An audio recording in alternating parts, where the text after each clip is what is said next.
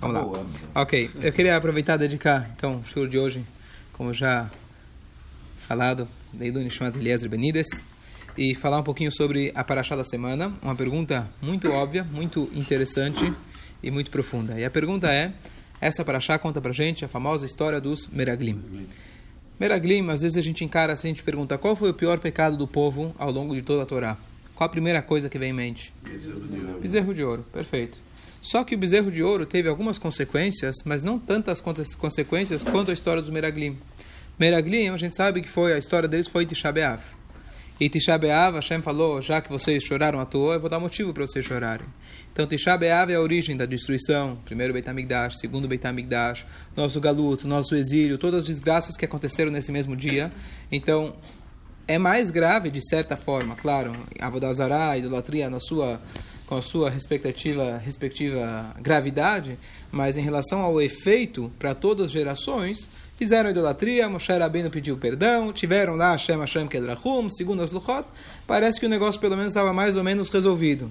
Em relação ao pecado dos espiões, esse é um pecado que até hoje, até hoje, está certo, em relação ao Vodazará também, mas em relação ao, ao, ao, ao a, ao pecado dos espiões, até hoje a gente está sofrendo exatamente por causa disso. O fato de a gente hoje estar no Galu até por causa que o Beit HaMikdash foi destruído. Os, os, eh, se a gente for olhar o castigo do pecado do bezerro de ouro, qual foi o castigo? Demorou. O fato que demorou dois segundos para alguém tentar lembrar, qual foi o castigo dos espiões? Demorar. Ah. Eles morreram, certo? E ficaram 40 anos no deserto. E o pecado do bezerro de ouro, bom, aqueles que tiveram a advertência morreram, outros, etc. Mas parece que o negócio foi mais ou menos. Hã? Perfeito. Kasher pacado e tipacado, Deus fala, sempre que eu vou descontar em vocês, eu vou descontar junto o pecado do bezerro de ouro, perfeito. Também sobrou, mas falando assim de uma maneira mais global, mais é, clara, mais visual, mais, mais visível, mais exposta, o pecado do dos espiões parece ter, ter tido mais efeitos a longo prazo. Mais uma coisa, isso é o mais curioso de tudo. Quem foi que causou o pecado do bezerro de ouro? Quem foi que pecou de verdade? Erevrava. Erevrava. O pessoal, o pessoal que se envolveu lá, ou seja, eram judeus que não eram, sei lá, se, se misturaram, não eram meio judeus. Ah, mas por que, que os outros também foram castigados? Porque foram coniventes, não falaram nada, etc. Quem foi que causou o pecado dos espiões? Nesse quem foi que mandou os Nessim? O grande articulador foi Korah, né? Não, não, Korah foi depois. Não, não, não. Korah é depois. Korah apareceu depois. Dez pecaram. Mas quem foi que incentivou e falou para eles irem? Moshe Rabbeinu. Ah, Moshe ah, Rabbeinu. Shlach lecha ledatcha. Ele pergunta para Deus, e aí, mando ou não mando? Então ele fala, manda se você quiser. Ah, parece que Deus meio que se você omitiu. Você decide. Peraí, Deus, o tempo todo você me fala, faz, não faz, faz, não faz. Agora que eu estou te perguntando, não falo nada, não vou falar nada. Pergunto a vocês. Se fosse, você tem um líder espiritual na sua vida, não estamos nem falando de Hashem, você tem um líder espiritual, um rabino na qual você se consulta todos os dias para tudo que você faz. Você está para fechar um grande negócio, ou tomar um grande passo na sua vida, casar, abrir uma empresa, fechar uma empresa, o que for. Você fala, rabino, o que, que eu faço? Olha, não, não tenho opinião sobre o assunto. Você vai fazer, você vai, você vai, você vai to, tomar um passo grande sem a aprovação dele? Não está concordando muito. Parece, o que dá a entender, quer dizer, a regra ela, a regra é shev se adif, é uma linguagem do Talmud, uma regra talmúdica, senta e não faça é melhor. Se você está na dúvida, não faz, tá certo? Então, que história é essa? Que Moshe Rabbeinu, Deus falou para ele, tá contigo, você decide.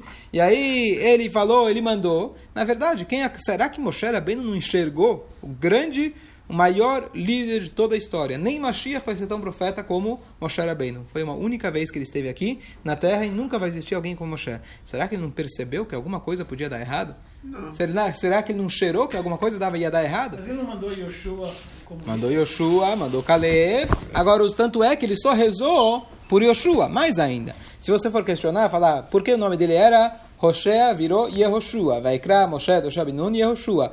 Porque Yud Kei, Yoshiacha, Meatzata Meraglim. Que Deus possa te salvar do plano dos Meraglim. Ou seja, ele já tinha cheirado que alguma coisa podia dar errado. Deus não te deu ordem. Você ainda cheirou que alguma coisa podia dar errado. Tanto é que você mudou o nome lá do Yoshua. Então por que, que você mandou? porque ele já viu, deve ter visto por Hakodesh que esse era o destino do povo. Passar esses 40 anos no deserto. Ele não podia ir contra Ok. esse destino. Mas, mas você acha justo? Você acha correto? Se você é... Muita coisa injusta, Rabino. Ah, tá. Boa. Eu, eu falo uma coisa. Fala, Jaime. Eu falo uma coisa, porque tem A resposta mais clássica é a resposta do Rashi. O Rashi fala o seguinte: se alguém vem comprar, dá um exemplo lá, um burro, um carro. Aí você fala para ele: posso fazer um test drive? Pode. Posso testar o airbag? Pode. Posso testar aqui e ali, ver se o motor pode. Na hora que ele fala pode, pode, o cara tá tão confiante, ele te demonstra confiança, você fala: bom, não preciso nem, não preciso nem testar, confio em você. A resposta de Moshe: vocês querem ir? Vão, conforme Rashi é, era mais para acalmar o povo. Vocês estão preocupados? Vocês querem saber se a terra é boa? Podem ir, podem verificar o que vocês quiserem. Ele queria mostrar confiança, mas não de fato que eles fossem para a terra. Essa é a explicação do Rashi mais simples. Mas tem algumas explicações um pouco mais profundas. Eu vi uma explicação muito bonita. É, agora eu esqueci quem foi o, o- quem que trouxe essa essa explicação, mas uma explicação muito bonita. Shlach lecha anashim. Mande para vocês homens. O que, que Hashem fala para ele? Manda ou não manda? O que, que ele fala? Shlach lecha, você decide. Né? Então tem uma explicação que fala, fala muito bonito. Se você quer mandar homens, você decide. Não é tão aconselhável. Se você mandar espiãs, aí sim. Se você tivesse mandado mulheres para olhar a terra, não ia ter acontecido o que aconteceu. Anashim. Qual é a prova para isso? Pecado bezerro de ouro. Não fizeram. Durante a Gzeirá do Paró, o decreto do Paró para não ter filhos, a Miriam convenceu o pai. As mulheres iam lá e convenciam seus maridos com o marota de sovot, com aqueles espelhos que depois foi usado lá no pro lavatório no Kior. Elas, os maridos cansados, já tinham desistido de procriar e as mulheres se embelezavam e convenciam os maridos para ter continuidade. Por causa da Tzadkaniot Shebetoador, Nigalu Avotenu Mitzrayim, por causa da fé delas, ela, os Bnei Israel foram salvos do Egito. Tudo o que aconteceu, o pecado bezerro de ouro não fizeram. Tudo o que aconteceu, quem pecou foram os homens. os homens, tá certo? Inclusive está escrito que, olha que interessante, a emuná que as mulheres têm, aproveitar, né? Hoje tem mulheres no shiur, excepcionalmente. Não preparei, não tinha, não sabia que vocês iam ficar, tá certo? É, O nome, puxa sempre o nome Ima, Ima tem a ver com emuná. Ima tem a ver com emuná.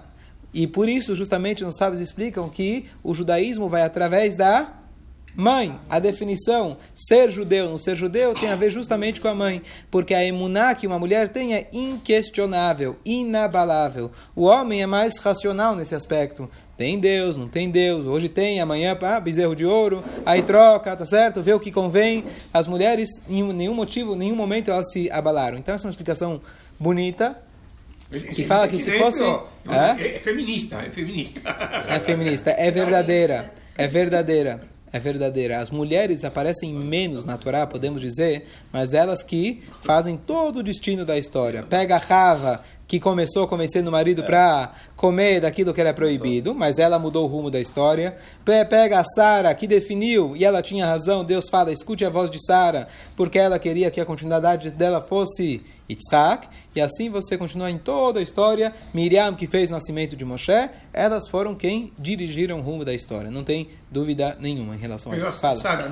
Então, essa é uma explicação, mas tem uma explicação mais bonita é, e muito profunda que diz o seguinte, que na verdade a linguagem shlach lecha ledatcha significa vai para você, mande para você, conforme a sua consciência. Moshe Rabbeinu não enxergou isso, não entendeu isso como Deus meio que se esquivando para não dar uma opinião. Na verdade, esse foi o momento de confiança máxima que Hashem deu autoridade para Moshe Rabbeinu fazer as suas próprias escolhas.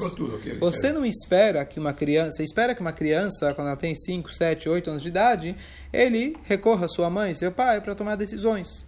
Mas depois que eu te eduquei, depois que eu te dei tudo, agora está na hora de você mesmo, com seus próprios pés, não depender do papai e mamãe e você começar a se virar. A ideia era de que Hashem delegou para Moshe Rabbeinu, faça, tome sua própria decisão. Eu não quero eu fazer tudo por você.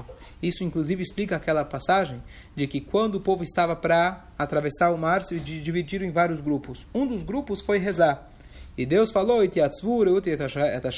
fiquem em silêncio, eu não quero ouvir agora a reza. Desde quando? Um judeu, quando tem problema, reza. A questão é que quando você tem um mar na sua frente, o que você precisa fazer é agir. Você reza para Deus de manhã e de tarde para que você possa agir da maneira correta e ter sucesso naquilo que você faz. Mas você delegar para Deus na hora que você tem que colocar, pular no mar, está completamente fora de momento, está fora de hora. Então essa, na verdade, é a ideia quando você fala Shlach lecha ledatcha, mande por você mesmo. Moshe Rabbeinu não enxergou isso de forma errada. E mais ainda, olha que curioso. 40 anos depois, chega Yoshua, e o que, que ele faz? Manda de novo dois espiões. Tá bom que ele escolheu a dedos, ele escolheu Kalev, pegou Pinchas, que eram pessoas super especiais, mas para quê? Para que você vai se colocar em risco? Para que você vai arriscar a errar que seja uma chance muito pequena ao que causou para que a gente estivesse aqui, que todo mundo morreu?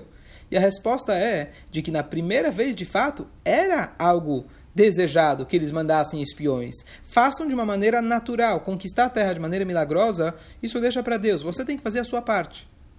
Então Moshe Rabbeinu agiu corretamente, só que, infelizmente, eles acabaram errando, tropeçando, porque eles não estavam ainda maduros o suficiente para andar com suas próprias pernas. Como você aprende andando de bicicleta, andar de bicicleta, você cai. Não tem outro jeito. Não tem outro jeito.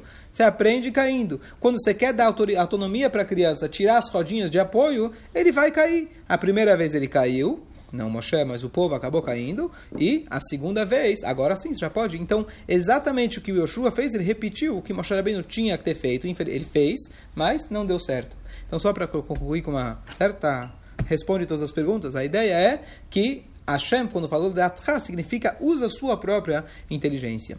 Então, na vida em geral, a gente às vezes está acostumado a achar, infelizmente se fala por aí, que as religiões têm sucesso até hoje, porque todo mundo precisa de uma bengala em qualquer momento na sua vida. Todo mundo, em algum momento, vai passar por um desespero e ele precisa recorrer a algo maior, a algo que possa dar um apoio. O judaísmo não é isso. O judaísmo começa de Deus. Deus, ele, ele criou o mundo a partir da Torá. E a Torá é a maneira que a gente deve se conduzir.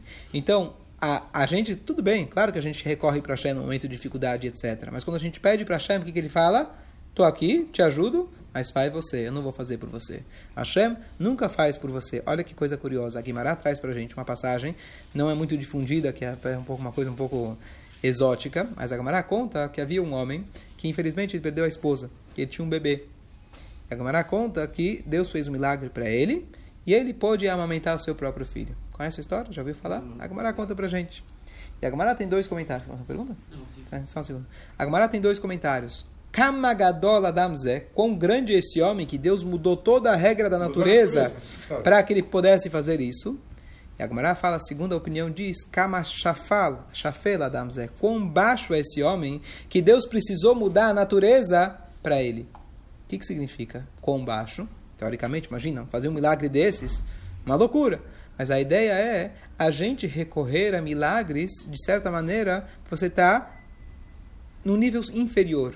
Porque se Deus deu uma forma natural de você poder, por exemplo, contratar uma, uma mãe, mãe de leite, mãe de leite, ama de leite, etc. Então, por que você precisou recorrer a esse milagre? Tudo bem, Deus fez para ele, mas a ideia é da gente não precisar de milagres. E aqui uma coisa curiosa, muita gente pergunta, por que hoje não tem milagres igual tinha antigamente? Abriu o mar, tudo bem, a gente escuta de milagres, ontem à noite a gente escutou os grandes milagres, o Rabino contou de Poway, que depois, olha o que, que ele contou, essa parte não foi divulgada, ele contou ontem, que depois que terminou o atentado, foram embora, eles acharam um tiro na parede, e acharam que a kippah do filho dele estava raspada e rasgada. O hum. tiro passou exatamente na kippah dele.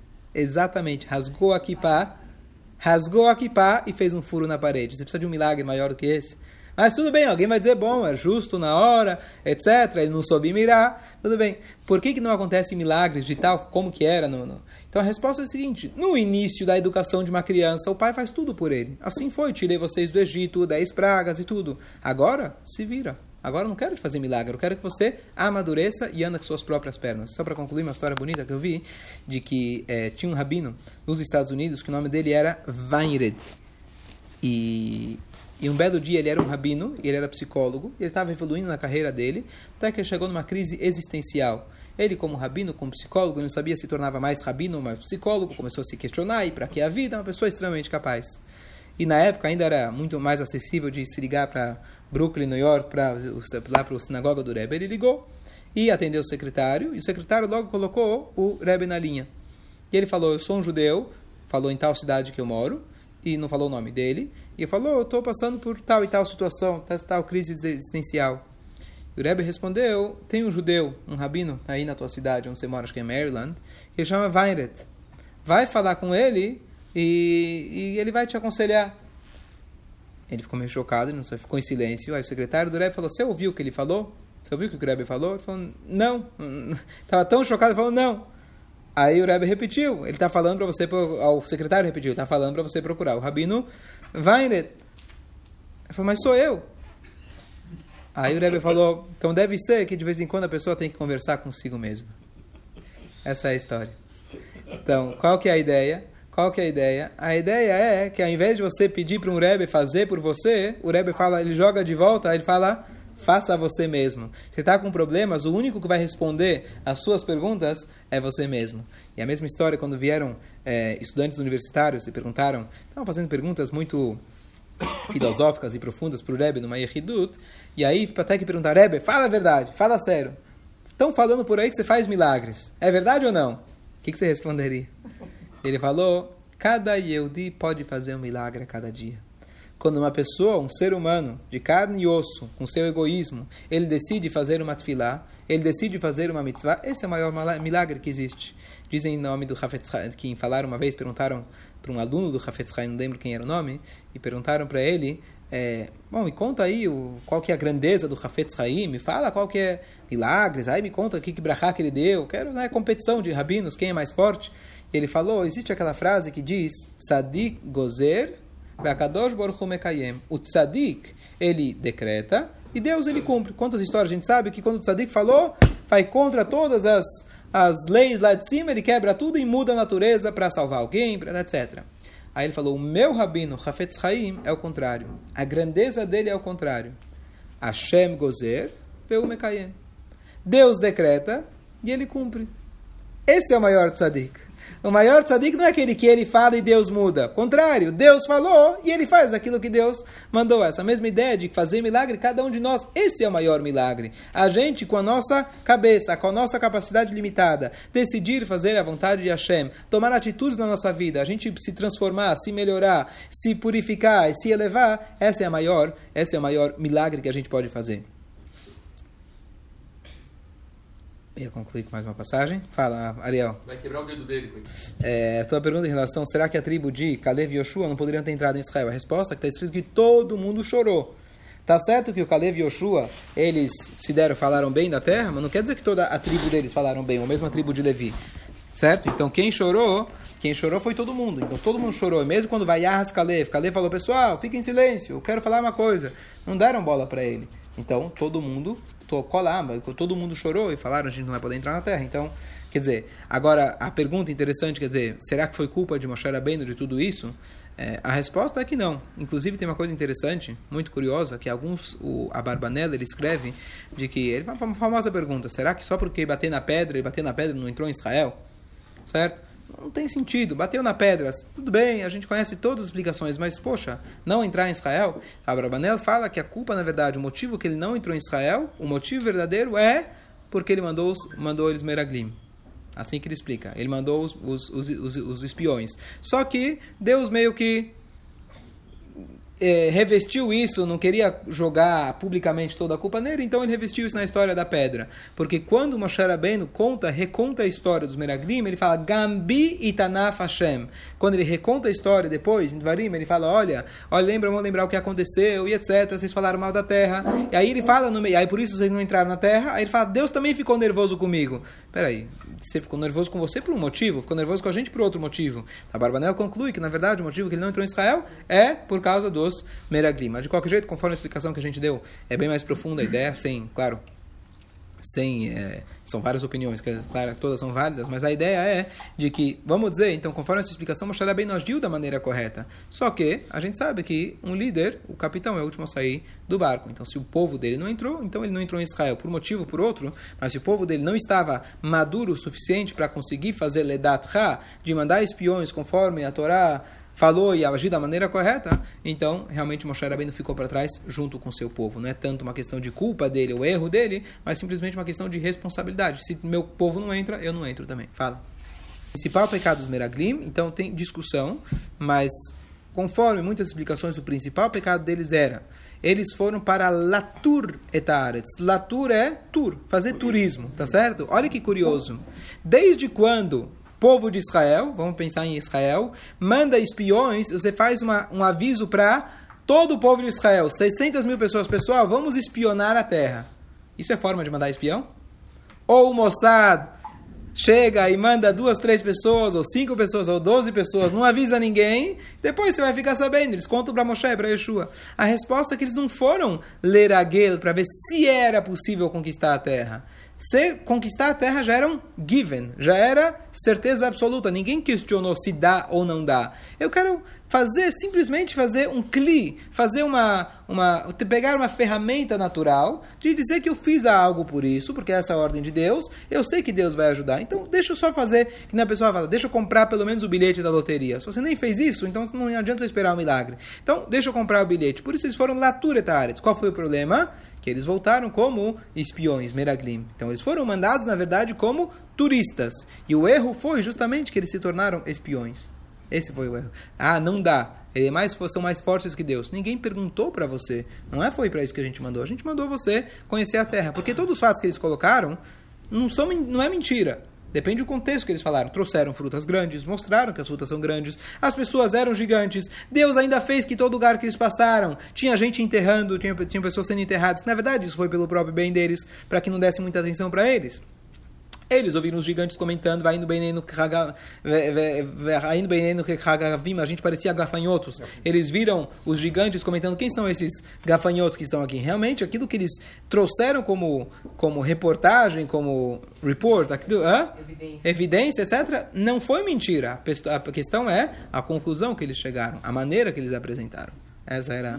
esse foi. falta de confiança. Foi. Falta de confiança em Hashem, claro. Total. Total. Agora, é, mas está, não, está Você vai entrar no livro Está na cábula, isso está... Vai entrar no livre-arbítrio. Você vai entrar na questão do livre-arbítrio. A data que foi, é. Então, só para concluir uma história famosa, já contei inúmeras vezes, mas o Rabino Mendel Futterfass, que ele foi um orientador espiritual na Shiva de Kfar Chabad, ele passou, ele inclusive tem famílias aqui no Brasil que conseguiram passaportes falsos para sair da Rússia, União Soviética, para outros países, inclusive aqui, famílias aqui no Brasil, e ele eventualmente foi preso. Ele ficou oito anos em, em, prisões soviéticas. Ele conta a história, pelo menos que ele conta, ele fala que uma vez ele estava lá numa, numa cela e tinha criminosos, estava junto com os criminosos e eles estavam jogando cartas. A famosa história. Conhece a história? E aí era proibido oficialmente jogar cartas. Cada vez que o guarda chegava, eles eram bons de bate-carteira, as cartas sumiam. E aí quando o cara ia embora, eles voltavam a jogar exatamente como antes. Aí ele virou para eles e falou: Olha, eu não vou contar para o guarda. A ele você pode até enganar, mas a mim, eu tô aqui com vocês. Onde vocês guardaram as cartas? O cara revistava um por um. Ele falou, eles falaram: Bom, a gente vai te mostrar, a gente confia em você, a próxima vez a gente mostra. Aonde eles guardavam as cartas? No bolso, no bolso traseiro do próprio guarda. Então a lição que ele falava, a gente às vezes vai procurar em todos os outros lugares, a gente esquece de procurar dentro de nós mesmos as forças que nós mesmos temos. O que a Torá ensina pra gente, a ideia é que você às vezes quer recorrer a alguém que faça por você, a que Deus faça um milagre por você. Claro, a gente tem milagres, claro que a gente tem Deus ao nosso lado, mas o maior milagre de todos é você agora ir para a prova e se superar. Claro, você precisa fazer só igual Avram Avinu. Ele deu mais um passo quando apareceu o rio que o Satã colocou para ele e a água entrou no nariz, de repente o rio sumiu. Mas esse passo não tem para quem você delegar. Você mesmo tem que fazer isso. É.